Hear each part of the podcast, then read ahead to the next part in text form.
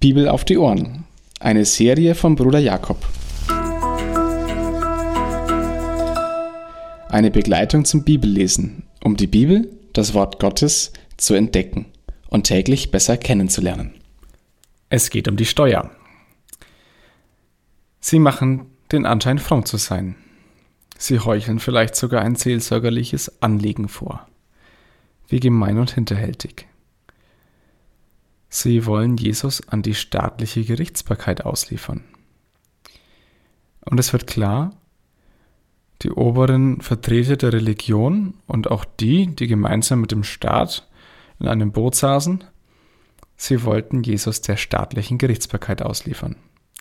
Nur diese konnte die Todesstrafe vollstrecken. Also, sie wollten Jesus an Pilatus ausliefern. Und die Frage, die sie Jesus stellen, war taktisch, wirklich schlau. Weil mit der Frage nach der Steuer konnte sich Jesus nur Feinde machen. Welche Gruppen gab es denn? Mal ganz grob. Die Herodianer, Juden, die dem, der Besatzungsmacht sehr loyal waren, konnten gute Argumente finden, dass man Steuer zahlen musste. Die Sadduzäer konnten ein Ja, aber aus bestimmten Gründen dazu sagen. Zeloten, eine Gruppe der Juden, lehnten die Steuer ab. Nein, weil sie nur Gott als König anerkennen wollten. Sie hatten bestimmt auch Hoffnungen in Jesus. Und die Pharisäer? Sie stimmten der Steuerabgabe zu, aber auch nur, weil sie die Besatzungsmacht als Gericht Gottes verstanden, bis der Messias kommt. Wenn Jesus sich positionieren würde, dann würde er sich eigentlich nur Feinde schaffen.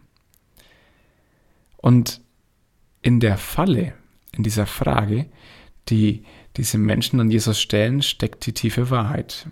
Sie erkennen auf einmal in dem, was sie sagen, Jesus als denjenigen an, der wirklich die Wahrheit weiß.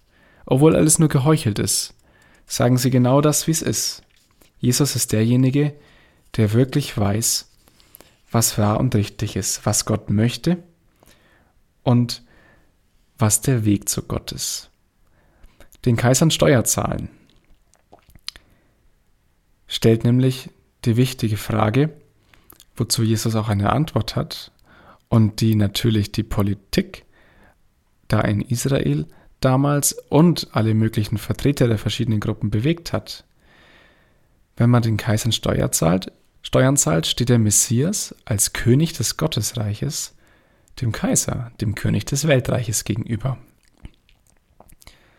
Und Jesus antwortet in einem Bild, klug wie kein Mensch es könnte. Und antwortet in zweierlei Art und Weise, dass der Kaiser das Recht hat auf die weltliche Herrschaft und dass Gott in der geistlichen Herrschaft Glaube, Gehorsam und Umkehr geschuldet werden soll.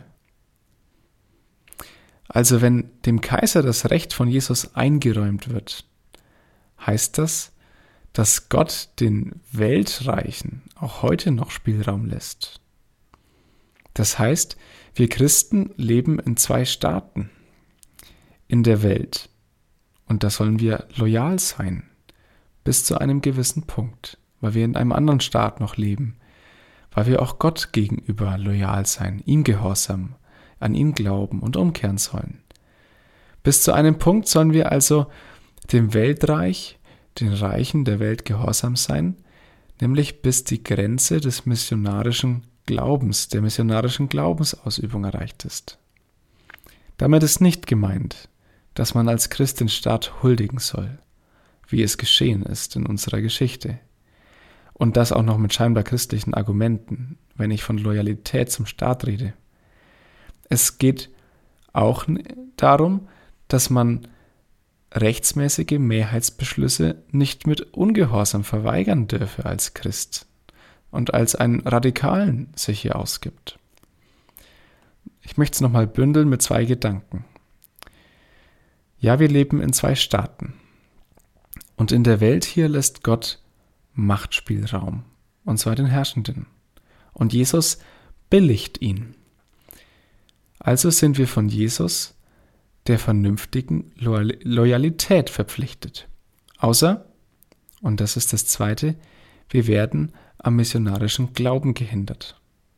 Gehorsam, der Glaube und Umkehr, das will Gott. Gott will nicht, dass wir einen Christenstaat aufbauen, sondern Christen im Staat sind, die gehorchen, und zwar Gott, den Glauben missionarisch weiterzugeben und wie Jesus zur Umkehr aufzurufen.